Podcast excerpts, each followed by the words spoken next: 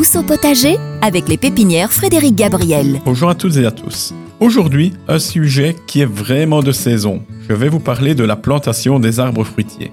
En effet, le mois de novembre, c'est la période vraiment idéale pour la plantation des arbres fruitiers.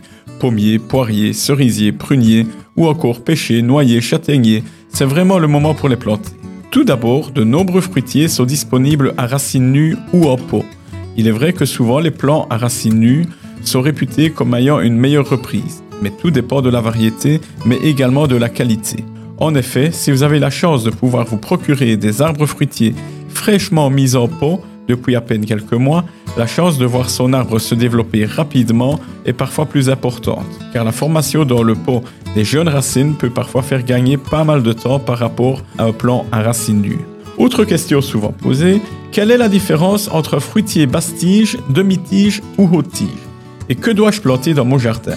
Un fruitier haute-tige, il est greffé sur un tronc d'environ 2 mètres, donc à taille adulte, on peut compter qu'il va faire environ 9-10 mètres, voire même plus en hauteur. Ce sera donc un fruitier pour de très grands jardins ou alors pour de grands vergers. Un fruitier demi-tige, il est greffé sur un tronc de 1 à 1 mètre 50, taille adulte 6 à 8 mètres. Il demandera quand même déjà pas mal d'espace, peut-être un peu moins qu'un tige, mais prévoir malgré tout de l'espace pour qu'il puisse vraiment bien se développer.